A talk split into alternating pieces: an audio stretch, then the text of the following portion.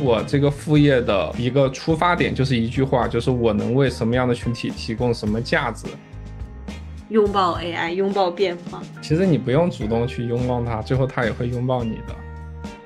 我认为写程序这个事情，如果你喜欢，你可以做一辈子。但是打工这个事情不一定要做一辈子。你在职场上，你的载体是公司，你必须要依附于公司这个主体。没有公司给你背书，你什么都不是了。但是你是艺人公司的话，你的载体就是你自己，你到哪儿你都是你自己。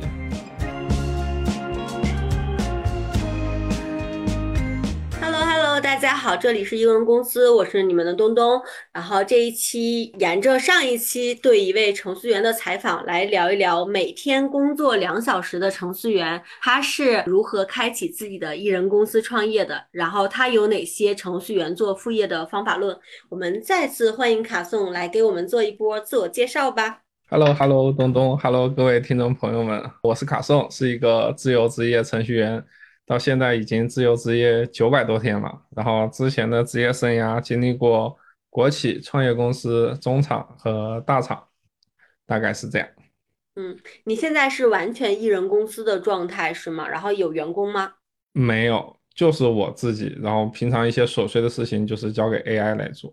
哦，OK，好的，嗯，非常标准的艺人公司哈，就是我们上一期有聊到卡颂之前的一些经历，以及他到底是如何开启副业的。那今天其实我们想请卡颂来拆解一下他的这个程序员做副业有哪些典型的路径，然后他做了哪些事情，有没有什么方法论，然后以及跟 AI 合作的过程中到底有多能解放我们的生产力哈。嗯，先来聊一聊，就是卡颂，你开始做副业之后，你自己有哪些典型路径？上次你有聊到说，开始做两三个月就一定有收益，且具备长期性，这是你选择副业的一个核心要素吧？你，你是怎么看程序员做副业这件事情的？首先，我不确定我的这个方法论适适不适合其他的职业，但是我很确定，就这是很适合程序员这个群体的。嗯。然后呢？同时，为什么我毫无保留的分享这些？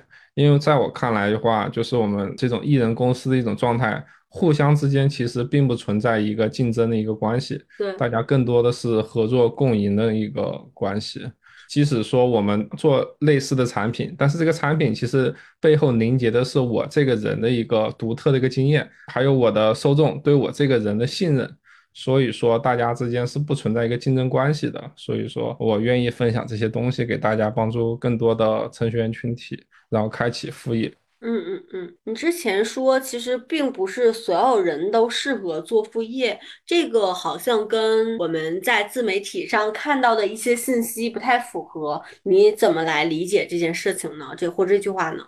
首先，我要强调一点，就是说，可能因为你看的一些自媒体，他们做副业的路径跟我的路径不一样，所以说他能得出那样的结论。我这个结论是基于我作为程序员，我做副业的这一个路径，然后得出的。因为我这个副业的一个出发点就是一句话，就是我能为什么样的群体提供什么价值。如果我这个人本身都没有办法提供价值的话，那我这个副业后期是没有办法展开的。那我能够提供价值的前提就是我在某一个领域可能钻研的比较深，所以说我并不认为任何人都能够走我这条路径开启一个副业。你起码得是作为程序员，你在某一个领域你钻研的比较深了，然后你才能靠这个作为一个你的一个副业的起点。嗯嗯，明白。嗯，所以其实从你角度来说，尤其是程序员这个群体做副业还是有一定的门槛的，这个就是技术门槛。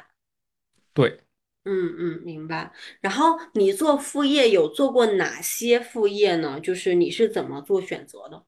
呃，我做副业的选择非常简单，就是说我做了这件事情以后能够给我带来长久的收益，就是俗称税后收入吧。像有一些选择，比如说像接外包或者做远程开发这种，我不做，也不是完全不能做，但是做这个事情的目的并不是做它本身，而是说我做这个事情，我把它跑通了，那么我可以把这个东西包装成一个经验来传授给其他人。再做这件事情的话，其实就是一个能够带来税后收入的一个事情了，而不是说做这个事情本身。明白。就是因为我可能上一次在采访之前还问了一些程序员，大多数人在独立创业或者我们其实作为艺人公司对外合作的时候，很多程序员的副业是在主业之外接外包，帮我们做个小程序啊，或者做个什么。对，这个是你的副业路径吗？就是刚才我们有聊到，就是好像你的核心业务不是接外包这样方式赚钱。对，就是我的主业已经是一份投入一份回报了，我为什么还要找一个外包一份投入一份回报呀？嗯，如果我的外包也是一份投入一份回报的话，那它是不可能发展成我另外一份主业的，因为它占用的时间肯定是没有我主业多的，所以说它带来的积累也不可能多。明白。那你不接外包，你靠什么赚钱呢？可以跟我们分享一下现在你的这种主要的几个核心收入来源，或者你在做的几个关键动作吗？嗯，其实很简单，一个是卖课嘛，然后然后接广告嘛，然后接一些定制的一些推广，嗯，然后还有一些咨询，但是我其实不太推咨询这个事情，因为咨询本身也是一份投入时间换来一份回报，但是咨询这个事情随着我的影响力以及我的能力提高，它的单价是往上提的，嗯，所以说也也还好，嗯嗯嗯，那你也写了一本书对吗？嗯，实体书是写了一本，然后电子书写过两本。嗯嗯，OK，那我们接下来就拆一下卡送这个路径，以及就是如果程序员行业的朋友转型，除了接外包之外，有哪些可能性？我们一个一个说哈。第一个就是出书，就是你在什么契机下开始出书呢？不管是电子书还是实体书，怎么想到这个路径呢？嗯，出书本身是这套方法论中间的一环，但是它绝对不是起点。我们要不要从起点开始聊？可以，可以，可以。我觉得就是把它掰开了、揉碎了聊，然后别人不一定说完全按照你这个路径，但是可能给其他人一个视角。我们讲的越细越好。嗯，我我是这么理解的，就是说，因为我刚才说出书是中间的一环嘛，如果一个程序员他把出书作为他的起点的话。那么其实他之前就漏了很多东西的建立，比如说他的私域的模型的建立，那么他出书这件事情的收益就没办法做到最大。嗯，所以说我比较倾向于，如果是一个程序员的话，他可能得从第一步开始做起，也就是他得先明白自己能够为什么样的群体创造什么样的价值这件事情，然后再把这件事情和自己工作中的一个优势的一个点相结合。就比如说你在工作中，你可能是，比如说一个大厂的程序员，你肯定是在你的小组里负责某一项工作，这项工作都是你来做的，那么你对这项工作你就比较在行，那么这个经验就更能够作为你整个副业的一个起点。明白。那这有一个我我再详细的问，比如说我会发现很多程序员或者很多专业技术方面的人才。做自己的产品或者做一个项目是非常非常擅长的，但他不知道怎么去链接用户，怎么让别人知道或者购买他的产品和服务。在这个过程中，你做了什么呢？这个其实就是一个先做流量还是先做产品的一个问题。嗯，然后呢，我比较倾向于先做产品。我可以先举一些反例，就是先做流量的一个事情，就是说，嗯，程序员的公众号其实很多，然后很多人做公众号其实就是为了阅读量嘛。然后在他们的逻辑里，就是说我做这个公众号，然后我分享一些技术内容，然后呢，做的时间越久，我的粉丝越多，我的阅读量越高，阅读量高了以后，就有广告主来投广告。嗯，那么按他们的逻辑，其实就是先有流量，只要有了流量，后面就有广告的收入，就有收益。那么其实这个逻辑在前几年就是互联网比较火的时候是能够跑通的，但是这几年的话，广告主投放的预算都减少了，所以说这个逻辑它就跑不通了。它有流量，但是流量最后没有办法变现，因为没有广告主来投了。那我的这个逻辑是我先有产品，我有了自己的产品以后，我再去考虑流量。那这样子的好处就是说我也有我自己的公众号，我的公众号可以导到我自己的产品上面。所以说，即使没有广告主来投的话，我可以自己投自己。明白。那再往前推，我能理解你还是嗯，因为刚才我们在讨论产品和流量的问题嘛。然后，嗯，很多人遇到的用户的这个点，那你做的第一步的动作是做了一个公众号吗？嗯，不是的，我的第一步是你得先验证你这个需求它到底存不存在。嗯，就是说。我们刚才说了，你得找到你能为什么样的群体创造什么价值。就是从你工作中的一个优点、你的特长，然后切入。然后呢，作为我的话，我会先比如说在一些程序员的一些平台上，就这个价值发表一些我的个人见解，比如说写些文章啊，录一些技术相关的视频。通过这个文章和视频，它本身那个阅读量，还有评论，还有评论里面的人的反馈，我能够大体的感受到这个角度切入的话，对大家能不能带来价值？嗯。就是说，如果你提供的一个东西确实是大家需要的话，程序员的群体会不吝于夸奖你，就是大佬大佬，你太厉害了，什么什么的，这些你能够明显的感觉得到。嗯，然后这是第一步，这一步其实你就能够验证你这个路到底对不对。嗯，然后接下来的一步的话，其实你可以尝试将你的一些碎片化的思考，就比如说刚才我们说了，我会发一些文章，出一些视频，将这些东西凝结成你的第一个产品，你的 MVP。我比较倾向于是你做一个开源的一个电子书，或者说你录一个免费的一个系列的课程。嗯嗯。为什么要做免费的东西呢？因为程序员这个群体是很看重开源的，他们对于付费这个东西是很排斥的。嗯。然后，如果我们想借此发展一个副业的话，我们一定要有一个很好的口碑，就是让大家觉得我不是一个割韭菜卖课的人，我就是一个传播价值的人。那怎么样让别人觉得我是一个传播价值的人呢？那前提就是说我这个东西的价值，别人一定得确认我这东西有价值，他才为此付费。那怎么样让别人确认我这东西有价值呢？就是说我先做一个免费的一个产品，大家都来用，大家都用的好的情况下，我再基于这个免费的产品，我再做一个付费的，可能包含了我的个人经验。或者说我带你学习的这么一个路径的一个付费的产品，那么这个付费的产品就是一个已经被验证过有价值的东西。那么你此时再靠这东西付费的话，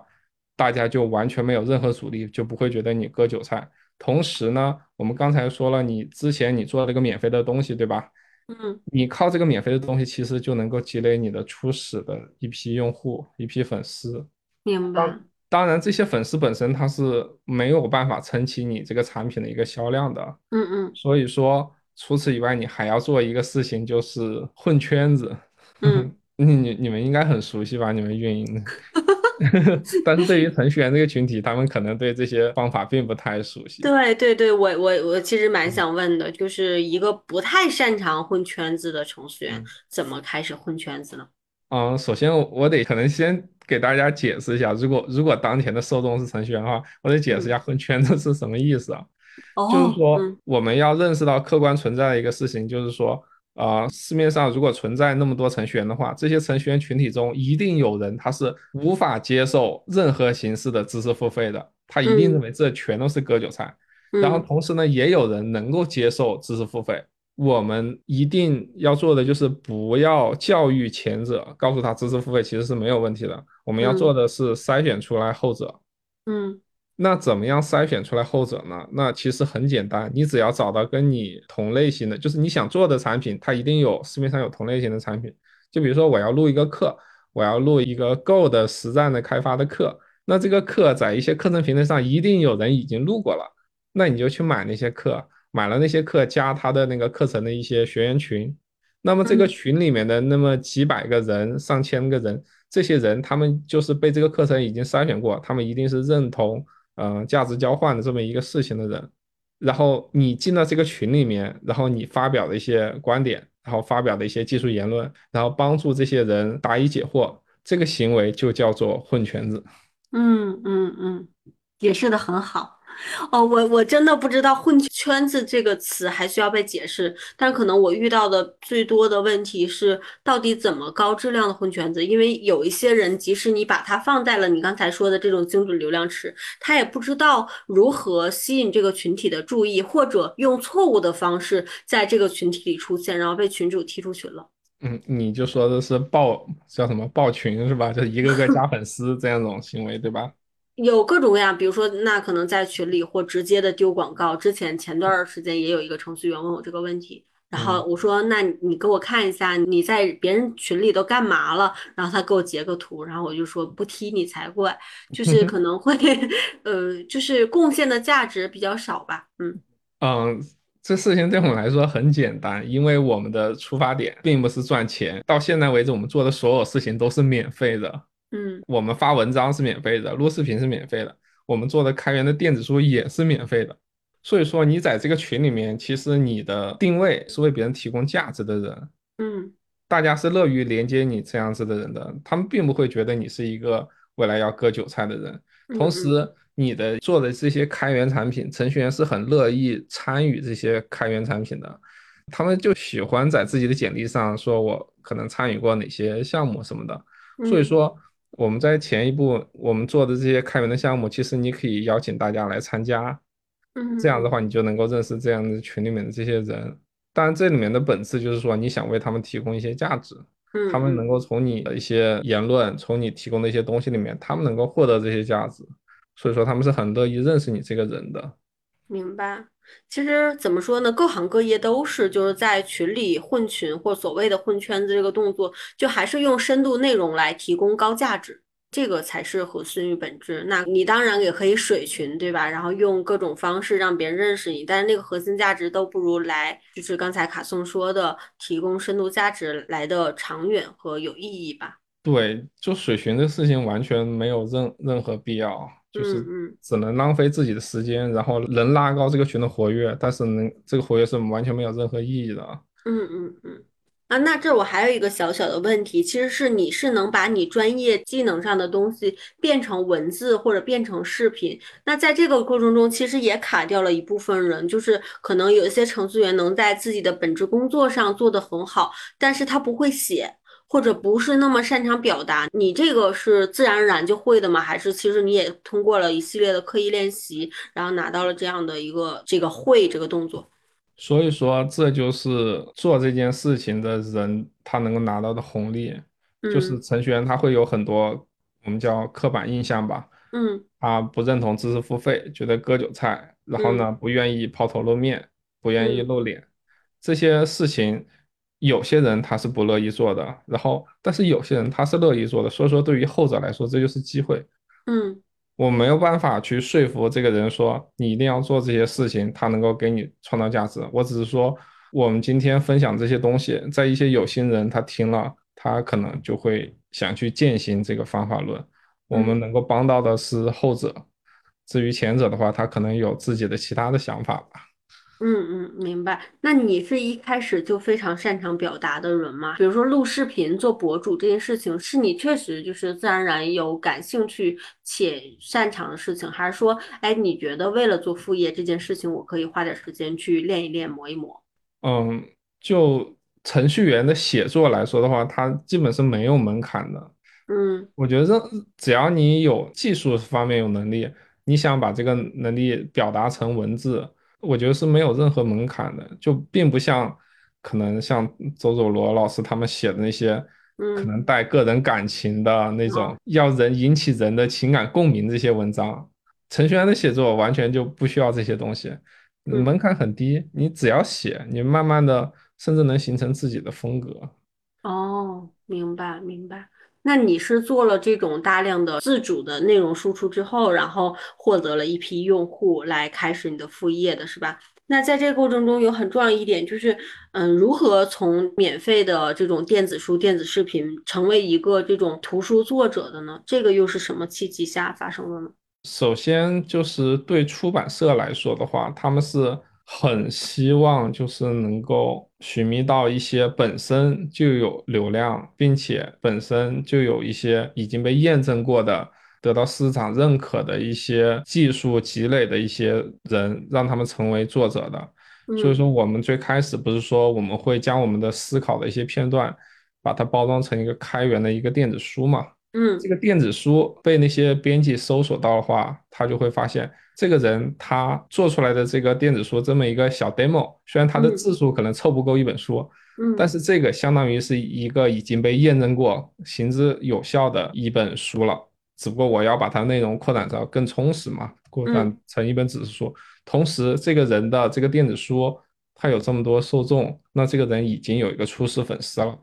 他这本书的话，大概率会卖的还不错，那么嗯这个编辑就会很乐意去提携这一个人，帮他来出版一本纸质书。就我有一个感触，就是我之前参加过一个行业会议，认识了一个老师，是一个老程序员，嗯，他写了三十多本书，三十多嗯，本技术书。哇塞，他也有公众号，但是他的公众号的均阅只有两三百，天啊，这很突破我的认知哎。它的流量来源于哪呢？他没有流量，他就是把自己的一些积累，然后就拿去写书了。就是因为他嗯工作时间很长，嗯呃，五十多岁的一个程序员，这么几十年的工作过程中，一有技术积累，就拿去写书，然后就拿去写书，形成很固定的一个路径。但是嗯他可能并没有考虑说怎么样能够让自己的一些影响力或者说一些收益最大化，对吧？他没嗯，有考虑这些事情，他就是单纯的做写书这件事情。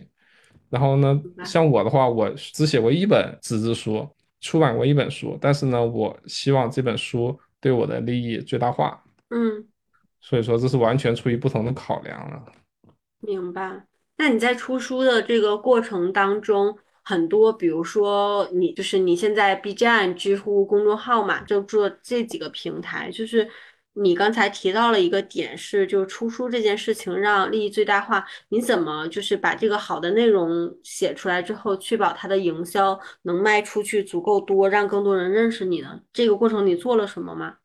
其实我不需要做一些很特别的营销，我就能够确认它一定收益还行，因为我嗯做的每一步我都是在前置先用一个 MVP 来验证过的。嗯就是这嗯本实体书之前我是出过课程的，在课程之嗯，前又哦，是免费的电子书，对吧？在免费的电子书之前又是很多深度思考的一些文章、一些视频。这里面的每一步其实就是一步一个脚印，然后每一步你就能吸引到一些受众，每一步你就能够提升自己的影响力。所以说，最后你出书，你并不是一个空中楼阁，你就突然嗯出这么一本书，你是在嗯。你之前有很多积累的一个基础上再出书了。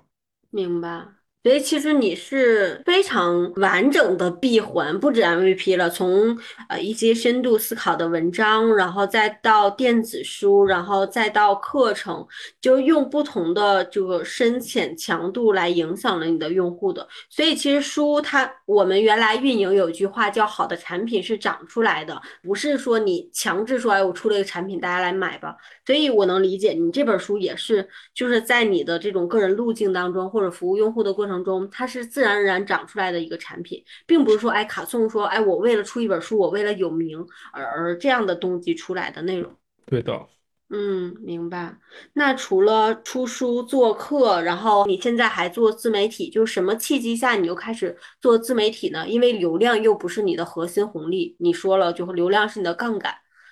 呃，因为我们发现，就是在刚才聊的那个从什么电子书，然后到课程到出书这么一个过程中，你肯定会积累到一些受众，对吧？嗯你得嗯把这些受众沉淀下来。比如说，我们举最开始那一步，你发文章，你发文章除了在那些平台发，你肯定自己建个公众号，自己也发一发嘛，对吧？嗯然后呢，有了公众号，你就可以引流到自己的私域嘛，你有个人的微信号。然后嗯呢，有了微信号的话，可能你还要建一些群，然后方便大家交流。这些嗯沉淀粉丝的这个步骤，其实就是刚才那个整个的大流程的一个副产品吧。所以说，嗯我们在这个播客最开始，你你说问我关于出书的这么一个事情，我说我们可以从头开始讲，就是因嗯为我们从头开始聊这个事情，在这过程中，其实我们不仅建立了我们这个产品的闭环，也建立了我们的一个私域一个积累的一个模型。然后嗯呢，出书这个事情是在这个过程中慢慢的长出来的，就是除了书本身是长出来的，我的粉丝这些也是慢慢的在这个过程中被积累出来的。明白。那做自媒体这件事情也是，就是用户的需求比较多，然后你你可能也希望，哎，这个内容被更多的这种广泛传播。那你为什么选择了做 B 站呢？B 站其实也没有什么特别的考量啊，因为我不太喜欢短视频，喜欢长视频。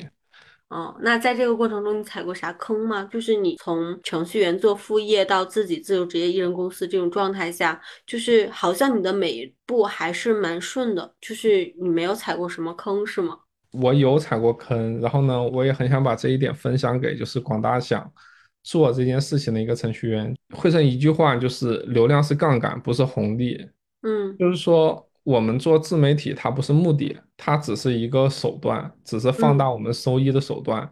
就是很多程序员他做副业，他可能第一想到，我先做抖音，我做一个我这个领域的账号，或者嗯说我做 B 站之类的。那么做这个事情，你无外乎就是两个结果，一个就是说我账号做起来了，做起来了，那我再考虑后续的收益；还有一个就是大概率是我账号没做起来。一旦你账号没做起来，你可能就会很有挫败感，就觉得啊我没有网感，我不适合做副业什么什么的。嗯，但就我的例子来说的话，大家可以看到我的粉丝其实不多，但是我的收益其实还蛮高的，可以支撑我这个人就是很好的那个生活。然后呢，我这些都不是靠我的流量带来的，都是靠我的产品一点点积累出来的。所以说，如果一个程序员要开展副业的话，我是建议你还是以能够为别人提供什么价值这个角度慢慢出发，慢慢的长出你的这个产品，在这个过程中自然而然的积累出你一些粉丝。你不要受一些做自媒体的一些干扰，就比如说教你怎么做做抖音，然后怎么样涨粉这些事情，这些事事情它只是手段。嗯，它并不是我们最终的目的。哎，那你这儿好像提到了一个问题，我们在做个人 IP 的过程中，涉及到一个人的定位。好多人都说定位先行，定位清楚了，然后再讲 IP 呀，讲产品矩阵，讲私域流量。而你这块定位就很清晰，说每个人要找到给用户的那个解决方案。那对于程序员群体来说，很多人我不知道，我不了解这个工作哈，就是每个人是可以相对轻松的找到自己最优势擅长的那个定位吗？还是说也需要一定的这种经验来摸索的？这个事情就很有意思，就是说，对于一个经验丰富，在自己的公司或者说自己的部门或者说自己的小组是一个能够拿得出手程序员的个体来说的话，他是很容易找到自己的定位的，因为他一定是有一个技术的一个强项。嗯，那么这个强项就可以作为他的定位。那这还有一点就是要注意的，就是说你的这个强项，举个例子，我在某一个工具上我用的比较熟悉。但这个工具本身如果很大众的话，那么这就意味着市场上做这个工具本身的人有很多，这个工具相关的 IP 也有很多。就比如说某一个语言的布道者，那这些人就是他们的个人 IP。你如果直接做这个方面的领域的话，对他们会形成一个直接的一个竞争的一个关系，因为你的定位和他们重叠了。那这个时候的话，我建议就是说，你从这个定位里再往下找一个更细分的一个领域，比如说你会用这个工具，你很熟悉这个工具，那我可以再往下钻研一下，就是说我知道这个工具是怎么做的，它的源码是怎么写的，它的理念是什么样的。那你可以把自己的定位先定位到这儿，一旦你把自己定位定位到这儿的话，那你就跟那些已有的人之间并不形成一个直接的竞争关系。你们之间甚至还能形成一个合作的关系，他可以把他的一些呃用户推给你，因为他是讲这个东西怎么用的，而你是讲这个东西是如何实现的。嗯，明白。哎，那你这提到了一个很不一样的，就是其实自由职业或者艺人公司是一个非竞争关系。你觉得你在职场的时候和在就是自己艺人公司状态下比较大的那种思维上的改变是什么？嗯。区别有两点，最大区别两点。第一点就是载体不一样，第二点就是说这些个体之间的关系不一样。首先是载体，你在职场上，你的载体是公司，你必须要依附于公司这个主体，这就意味着你必须通勤，对吧？你要到公司上班，然后你不能随时换你想生活的城市，你也不能随时离职。你从大城市走了，那你那些 title 什么的全都消失了，没有公司给你背书，你什么都不是了。这是载体，但是你是艺人公司的话，你的载体就是你自己，你到哪儿你都是你自己，然后你的粉丝也只认你自己，所以说我都可以到各个想生活的地方去生活嘛，这是载体不同。然后第二点就是关系不同，在公司里你和其他同事之间毫无疑问是一个竞争的关系，因为公司掌握了这些员工之间是否优秀的一个评价的标准，所以说大家都在努力去迎合这个标准，大家之间是竞争的关系。而对于艺人公司来说的话，我们每一个个体的评价标准是我们自己定的，我们提供的产品都是我们自己独特的一些经历、一些经验凝结而成的，所以说大家是一个合作共赢的一个关系。就我举一个比较极端的一个例子，就是说我有一门课程是讲解某一个框架的源码的，然后在抖音上有一个博主，他也有一门课程，也是讲解这个东西的源码的，那我们之间有竞争关系吗？其实我们之间是没有竞争关系的，因为首先我们的受众是不一样的，我的受众不是在抖音，他的受众也不是在我这儿。然后其次呢，他在策划他的这一门课程的时候，他肯定要买市面上的其他同类课程，他也买了我的课程。然后呢，他在自己的课程的宣传文说他买了市面上的所有主流的这个课程，然后也包括我那一门，但是我那一门太难了，他都看不懂，所以说他专门推出了一门更简单、更易学的课程。所以说他的受众如果学了他那门课程以后，通过他那门课程知道了还有一门他们老师都看不懂的课程的话。那他的这些受众其实也是我的受众，我们之间是没有竞争关系的。嗯，很棒哎，我觉得这是个巨大的差别。我们在职场上，就你即使说反内卷，反内卷，当然还是有非常强的竞争。但是在艺人公司这个场景下，真的很多人都是合作的，甚至有些时候我们俩的技能是相似的，但是因为我们俩的性格不一样，那个个人魅力不一样，那也会吸引到不同的受众。就是那个合作意识还是蛮强的，对，嗯，那这儿有一个问题问卡松，就是你自由职业之后，你都是一个人一直在工作吗？没有任何组织过团队的这种状态吗？以及你刚才提到了你跟 AI 合作，这个 AI 是怎么来和你一起工作的呢？嗯，首先我并不是不想组织团队。因为我的个人能力有限，我没有这种组织不同工种一起工作的一个经验，嗯，所以说我最近也在慢慢的发展这方面的技能。我希望我的一个新的项目能够是一个很多不同的艺人公司的个体合作的这么一个项目，嗯，但我不确定这个能不能成功，但是我在努力做这件事情。然后呢，其次呢，关于 AI 的话，因为我当前的我的整个闭环是已经形成了。嗯，所以说我让 AI 来帮我加速我的闭环中的某一些步骤的提高我的效率，其实就对我来说，我一个人就可以了。嗯，要举例子吗？对，给我们举个例子，就是 AI 到底如何应用于你艺人公司的日常工作当中的？OK，就比如说不同的 AI 工具会拿来做不同的事情，就比如说，呃，GPT 四是拿来提一些日常的一些问题的，包括如果我要学习的话。就比如说我只会 A，但是我想学 B，嗯，那我就会让那个 GPT 四定位为它是一个同时掌握 A 和 B 的专家。当我问他关于 B 的问题时，他除了要解答我关于 B 的问题以外，他还要用 A 来类比 B，通过这种方式来学习，这是学习方面的。然后如果是写文章的话，会用 Cloud，Cloud 的上下文会大很多。就会让那个 Cloud 来帮我写文章，写了文章以后我再改，改了以后再交给 GPT 四，再来改某些片段。然后呢，这是写文章，然后写代码就是 Copilot，是拿来写代码的。然后要是查资料的话，用的那个我看一下叫什么名字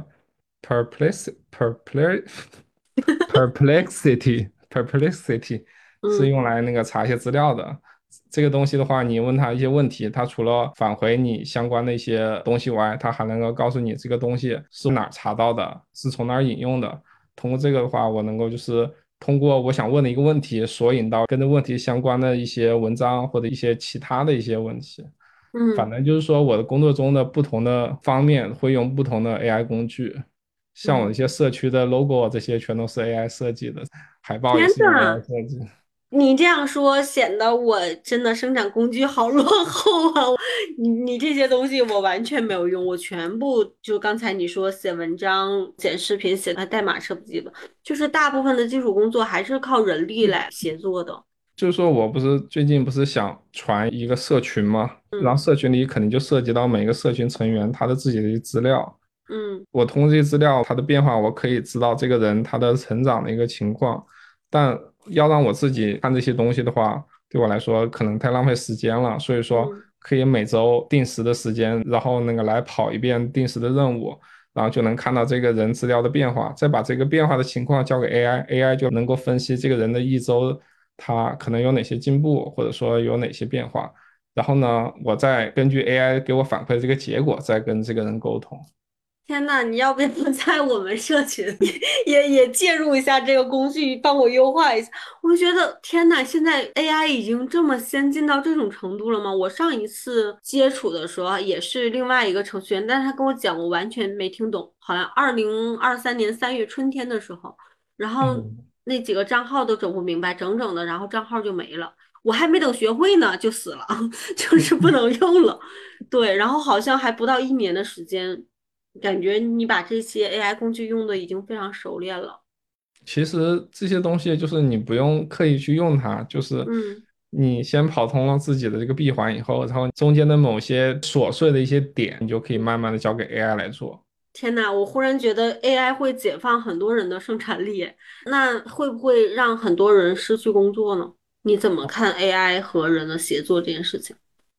就我们会发现，就是我刚才提到的这些提效的这些地方，其实都不是完全替代某一个工作，因为我得自己建立这个闭环。嗯，然后 AI 做的只是说中间某些琐碎的事情，它能够帮我解放我的生产力。嗯，所以说大家要担心，应该担心那些会用 AI 的同行，而不是 AI 本身。是的，是的。那你是学了大量的什么东西，然后让 AI 应用于你的生活吗？还是说，其实就是在你这个工作的过程中，然后哪个地方需要 AI 了，然后你快速的像 PBL 这种项目制的学，就怎么更好的让工具服务于我们呢？因为程序员是一个要一直学习的一个群体，你得一直学新东西。然后学 AI 其实就跟学这些东西一样，就是说你得先有一个场景，你有一个目标，但你刚好不知道怎么达到这个目标，然后你知道学这个东西能帮你达到这个目标，你再去学，你边学的过程中，你就能够边应用到自己的场景上。嗯嗯，明白。哇，你今天确实让我还是有点 大开眼。这是我们艺人公司节目里第一次，就是大家在搭团队环节，就是全部 AI 化的一个人，第一位嘉宾。我不知道啊，后面呃我们会不会详细的拆解一下，或者就是找一位纯 AI 方向的这种嘉宾来聊一聊他如何落地于我们日常的工作。即使今年卡颂跟我分享了他是这样用的，但是感觉 AI 运用到我的生活和工作当中，好像还是有很长的一段路要走。但是下来我们要好好学习一下。嗯，这种的话，其实你可以去采访一些专门做 AI 的那个 SaaS 产品的这些人。他们可能本身并不是程序员，他们可能就是运营，因为 AI 只是工具，它的前提是他得知道这个东西的闭环是什么样的，然后再用 AI 来解决中间的这些卡点。嗯嗯，哎，你知道吗？就是 AI 即使可能日常应用到你的生活当中，但我每次一提到，我都觉得就像我奶奶学微信 发朋友圈一样难。就是不知道为什么，我跟嘉宾们聊 AI 或者聊技术类的东西，我觉得天呐，我生活在旧时代嘛，就是感觉啊离得好远。对，拥抱 AI，拥抱变化。其实你不用主动去拥抱它，最后它也会拥抱你的。为什么这样讲？因为现在那个生成式人工智能，它的门槛已经很低了，以后会越来越低。即使你现在不主动去学它，然后慢慢的等它的门槛低到一些很大众的一些产品的时候。你也会主动的用到它，就比如说你在小红书上面，小红书其实它有自己的 AI 模型，我不确定它是在内测还是已经公公布了。就是说你在小红书上搜某一个问题的时候，它会帮你总结出一些资料，然后再再把你指到某一个具体的一个小红书的一个笔记上面。哦，哎，那你这么说，我想起来，比如说，就我们现在在用腾讯会议录制嘛，之前它其实是没有这种整理功能的。我们现在录，它有一个实时转写。去年某一天，忽然它有一个 AI 总结的文档，就是比如说门东东和卡颂聊了什么内容，中心思想是什么，然后核心观点是什么，我都震惊了。然后有一天我去用那个就是剪映剪辑视频的时候，发现有了什么自动 AI 剪辑功能，嗯啊，真的。对播客都有很成熟的 AI 产品，就是说它可以自动分析你的一两个小时的播客内容，把中间的一些大家说话呃哦哦这些自动给你剪掉，把你变成连贯的一些话，是这些都有。哇，真的，你这么说，那其实 AI 已经悄无声息的走进了我们的生活哈。对的。那后面我们请卡颂来跟我们分享两个部分吧。第一个是程序员到底如何开启副业，因为今天我们也聊了很多你的个人经历以及你自己的一些这种副业经验。但是从你的视角，从总结性发言的视角来讲一讲，就是程序员到底如何开启副业呢？分几个步骤。第一个步骤就是说你在自己的本职工作中肯定得是一个出色的一个人。然后呢，你出色在哪个方面？在这个方面发表你的一些言论，然后提高你在整个程序员社区的影响力。然后呢，这些言论本质上都是很碎片的东西。然后当你碎片的东西发表的比较多的时候，再把它糅合成一个有系统化思考的一个产品，比如说一个电子书，或者说一个课程，然后或者说像播客这种形式也行，就是呃一个系统的东西，然后靠着这个系统的东西，慢慢的话，你就能积累自己的影响力和你的一些粉丝。然后呢，后续呢，你可以考虑，如果你想再提高自己的影响力的话，你可以把这个系统的东西再凝练一下，再出书。如果你想变现的话，你可以把这个东西拿去出课程，或者说你既不想出书，也不想出课程的话，那你靠你的影响力，你就甚至就你就可以卖别人比较优秀的课程。就比如说我的课程得到了市场的认可，然后呢，你有影响力、有粉丝的话，但是你不想出课，你也不想出书，你就可以卖我的课程。嗯。这样的也是可以的，然后这只是你的起点，然后你有粉丝、有影响力以后，至于后续你想出海做产品、做自己的项目，然后自己创业，还是说你想搞一些外包公司的话，这些后续的发展你都可以按照自己的兴趣来，因为你已经有了初始的一些粉丝，这些粉丝对于你后续产品的冷启动是非常有帮助的。所以说，我的建议就是这样，从一个你能够提供的一个价值入手。嗯嗯，那我们再提前一步，就是在程序员想转行之前，就是因为大多数人工作还是蛮饱和的，或者自己的圈子相对比较狭窄。那在这种情况下，你有哪些建议吗？比如说他需要提前学一些什么吗？还是怎么样的？就是再往前置一点，有建议吗？工作饱和这个事情，在我看来是一个弹性比较大的一个东西，因为你工作饱和，你做的工作本身就是在磨练你的工作技能。我们现在说的发展副业的第一步，其实就是把你磨练技能的过程中的一些碎片的思考给传播出去，以此来提高自己的一个影响力。嗯，这个过程其实它并不耽误你很多的时间。嗯嗯。然后呢，同时你可以学我，就是平衡一下你的绩效产出和你的 投入的时间之间的做到一个平衡，那么你就会有一些时间能够让你去发展这么一个副业，提高自己的影响力。等你的影响力提高到一定程度以后，它给你带来的收益慢慢的超过了你的主业以后，那么你就能够获得更大的一个自由。那么你在平衡绩效和那个时间上，你就可以有更大的主动性。最后大不了就是说，哎，我被裁了，我还能拿个 N 加一，那我后面还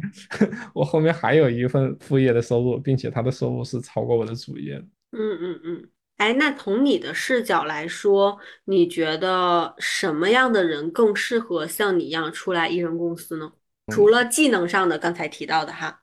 嗯，我说悲观一点的话，我认为。每一个程序员都应该去尝试提高自己的影响力，这是为自己的未来未雨绸缪。因为现在的说实在的，我们这个职业发展这个路径它充满了不确定性，说不定什么时候就整个就被裁了。那我们肯定要留一点出路，对吧？但我们留这个出路又不可能说是完全脱离我的主业。比如说，我用业余时间去送外卖，那这个事情虽然能够给我带来收入，但是它是脱离我的主业的，脱离我的主业，这就造成一个什么问题？就是它带来的积累没有办法赋能到我的主业上。所以说，我们现在的主业只是受阻，只是有可能突然中道崩殂，但是它还是有概率能够延续下去的。所以说，我们找的这个副业应该是能够跟我们的主业相辅相成的。所以说我基于这个出发点，就建议程序员群体在做主业的时候，提高自己在社区的影响力。当影响力提高以后，你的粉丝群体积累以后，你就拥有了更大的一个自主权。嗯嗯嗯，程序员是有几个固定的自己的这种交流社区的嘛？而且是每个人都知道的嘛？啊，会。哦，明白明白。因为程序员群体是一个需要长期学习的一个群体，那你学什么呢？要不就是学一些大佬的一些发的一些文章，对吧？要不就是到社区去看一些那个一些文章，要不到那个课程平台去学一些课程，要不就是看一些技术的一些文档，这些东西都是有固定的地方。嗯嗯嗯，明白。那我这还有一个问题，其实蛮想问卡颂的，就是我自己是二零一八年开始不上班的，然后那个时候刚开始做自由职业。讲雇佣将死协作共生的时候，很多人觉得好傻呀。就是那个时候，因为是移动互联网大潮，很多人进大厂，然后我们开始讲这种自组织或者这种小创业，嗯，很多人是不认的。但是到了二零二一年、二二年之后，就是这个口罩时期之后，发现这种小组织运转的效率很高，然后赚钱效率也也很好，然后就发现原来的一些大厂的人或者一些。就是融资时代的创业者就会愿意主动来跟我们交流。那这儿有一个问题在于说，就是嗯，卡松你是从大厂出来的，嗯，然后我们接咨询的那些朋友，他们普遍的问题不是资源的问题，不是能力的问题，很多人卡在了面子这个问题上，就觉得哎呀我。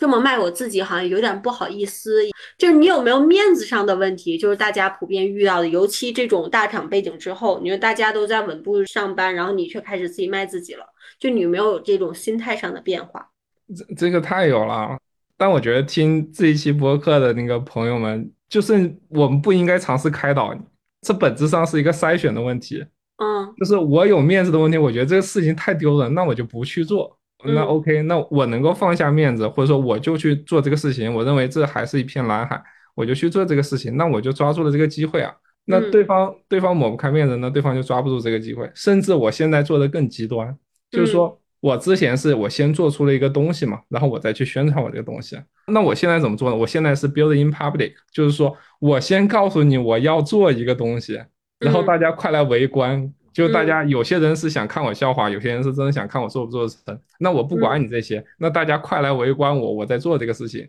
因为如果我能够完整的走通，呃，我要做，我在做，我做成了，我能够完整走通这三步以后，那下一步我就能说，我教你们做呀，你们快来付钱呐。这个时候没有人骂你吗？为什么会骂我呢？我不是直接说我教你们做，你们快来付钱啊。这时候大家会很质疑，说你是不是割韭菜？但是我是。先告诉大家我要是这个东西，哎，大家就会来观望，就说，哎，你这个人要做这个东西，呃，能不能做成呢？或者说就表示质疑嘛。然后接下来就是我我在做这个东西，那大家会发现我真的在做这个东西，并且我做的过程完全是公开透明的。那第三步，如果我做成了，大家就会很认可我，因为我完全没有割韭菜啊，我每一步都是公开透明的，我的操作步骤也是公开透明的。那么接下来我再说，如果你们想让我带着你们做的话，OK，你就付钱；如果你想自己做的话，我之前的所有步骤我都归纳成一个免费的文档，让你自己用。嗯嗯，很好。但是你心态上没有什么巨大转变。当然，我们都说就是这是一个筛选，就有些人说，哎，我那你爱面子，那你就 OK，你就去爱面子，你不要搞钱。那你搞钱的时候，就是。它好像是一个选择，但是其实选择背后有各种心理活动的。有些人就是我又爱面子，但是我又想干这个事儿，那这个怎么突破这个卡点呢？嗯，突破卡点当然是被刺激了，就就是说你不这么做，别人这么做，然后别人拿到成果了，嗯，然后你就会心里默默觉得我去这也行，然后就包括。包括我最开始这么做，我没有 build in public，我都是自己默默做的。但是我认识的人，他们有这么做的 build in public，嗯，然后他取得成果跟我取得成果就完全不一样。我取得成果就是说我真的就有这么一个成果。好，接下来我就要找人来聚集一波粉丝吧，这是我的原来的路径。但是他不一样，他在取得成果的那一刻，他周围已经聚集了大量的粉丝了，因为这些粉丝就是看着他做起来的。而且这些粉丝对他的信任会特别特别高，所以说这不我就受到刺激了。所以说好，我也活下去了。我接下来的做的所有事情，我都先告诉你我要做了，然后大家来围观吧。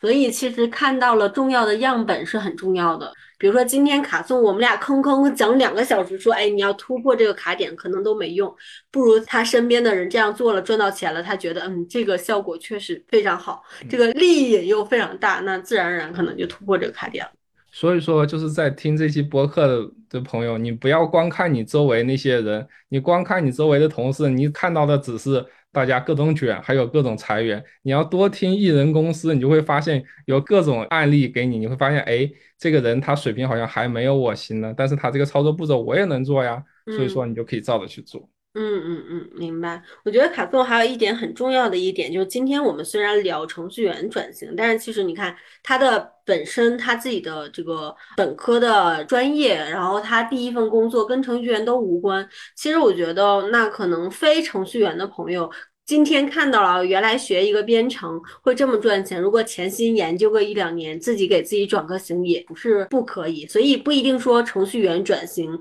做副业往卡送这个方向走，那也可以复制卡送前一段的路径。如果你现在的工作不是很顺利，或者你确实觉得哎编程这个事儿或许你可以试一试，那转型去做一个程序员也未尝不可。对你这个思路是很对的，但是你现在要转型做程序员的话，可能有点难。如果是我的话，我可能会转型做宠物相关的东西吧。哦，为啥？补充一下这个信息吧。就是看未来的趋势啊，未来的趋势嗯肯定是不需要那么多程序员的，但是未来的嗯宠物市场，年轻人肯定都结婚的变少了，需要宠嗯物陪伴的变多了，大家嗯花在取悦自己身上的钱会越来越多。那嗯，我为什么不按照这个趋势去转行呢？我为什么还要去卷程序员呢？哎，是是是，我觉得那卡松这儿有一个很好的提醒，我们也做一个延展，就是我以前从来都觉得趋势这个玩意儿跟我们个体无关，但是怎么说呢？如果从艺人公司这个场景下，你会延展出很多很多的职业。我上次听宠物相关的，我听说是宠物殡葬行业。一个宠物就是这个后续的这种服务是很贵的，所以怎么说？我觉得这个世界上正在诞生很多很多新兴的职业，它也不一定是新兴的，但是可能在过去几十年的这种职业生涯当中很少被提出来。但是现在只要你做自己热爱的事情，然后又结合一定的趋势，那我觉得赚钱也没有我们想象中那么的难。多张开双眼，多走出家门，就会有一些新的视角和启发。对呀，这个逻辑其实很简单，就是你有一个自己特定的技能，然后你再学一学怎么做运营转化，再学学怎么做流量获取，那这个跑通一个闭环，那你就可以作为一个艺人公司嘛。嗯，哎，怎么在你这儿觉得这么的简单呢？我们前段时间有人还，呃，就是一个某个大 V 啊，我看他在极客上说，说很多人都在提艺人公司，但是其实艺人公司挺难的，怎么会那么容易让每个人都做成？然后今天，今天听你讲的时候，觉得做自己喜欢的事儿，再学学这个，学学那个，然后就成了。因为路径就是这么一个路径。执行，重要的是执行，是吧？对，嗯，那最后一个问题，卡松那天跟我说了，你每天只工作两小时，让我非常的羡慕和嫉妒。就是，呃，从这种一人公司之后，你你就是一个一人公司状态下，程序员的一天一般是怎么度过的？可以给我们简单的概述一下吗？比较常规的一天，给我们一个时间线，可以吗？OK，就是我会先看一些技术方面的最新的一些资讯，然后嗯可能是 Twitter、GitHub，或者说一些其他的国外的一些平台、一些独立的博客，然后这些东西呢是为了积累我创作的一些素材，还有我了嗯解这个行业的最新的一些动向。然后上午的话，我一般会学习，就学一些那个新的技术。我真正的工作的时间可能就是下午会花两小时，因为就我现在的粉丝量，还有我的卖课的一些能力来看的话，我一年大概花两个月的时间录一门课的话，这门课后续一到两年给我带来的收益就够我的日常开销了。所以说，我的大部分时间都是在做一些新的探索，然后学一些新的东西上。所以我能理解你，其实一年十二个月有两个月集中工作，然后这两个月够你吃两年的呃，不？是集中两个月工作，是分摊到每天可能就一两个小时。哦，所以 你一天工作一两个小时来完成一个核心项目，然后支撑你两年左右的收入。对，因为你前期已经做了很多的积累了，虽然这些积嗯累过程中你没有赚到钱，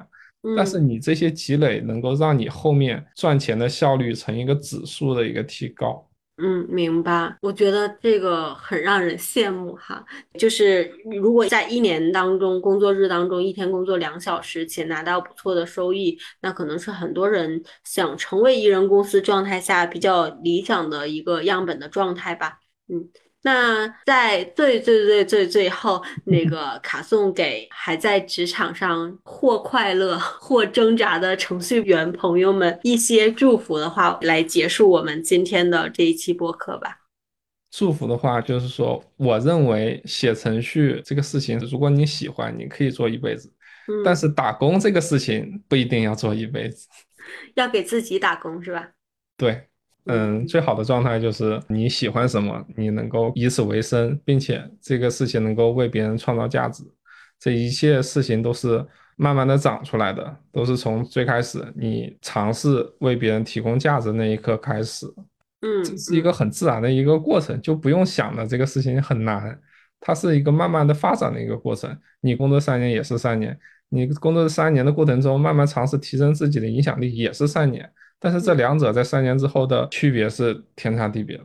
嗯嗯。好的，好的，谢谢卡松。我觉得也回答了我一个问题，就是因为最近我也在想说啊，那我明年二零二四年的重点要放在做 B 站的内容上，那我可能第一视角说，哎，我要做多少粉丝量，然后这个粉丝量可以接多少广告。我们最近都在聊这些内容，但是其实今天跟卡松在聊，回过头来，我觉得回到那个初心，还是你确实能为哪一个群体解决哪个核心的技术问题，自然而然的把事情做好。那我觉得粉丝。也好，或者赚钱也好，让它变成一个自然而然的结果。或许这样，我们就不太会受嗯数据化波动的影响，而扎扎实实的把该做的事情做好了。对，因为这件事情，当你把它形成一个闭环之后，最后你就会发现，它就变成了我只要写原创文章，我只要给别人提供免费有价值的东西，我就能赚钱。因为我写了文章，吸引了粉丝，粉丝又到了我的免费课程，免费课程最终又到了付费课程，这就是一个完整的一个闭环。所以说到最后，我就形成了一个惯式，就是说我去学东西，然后我学的东西里面，我找到能够为别人提供价值的东西，然后免费再分享给大家，嗯我就能赚钱。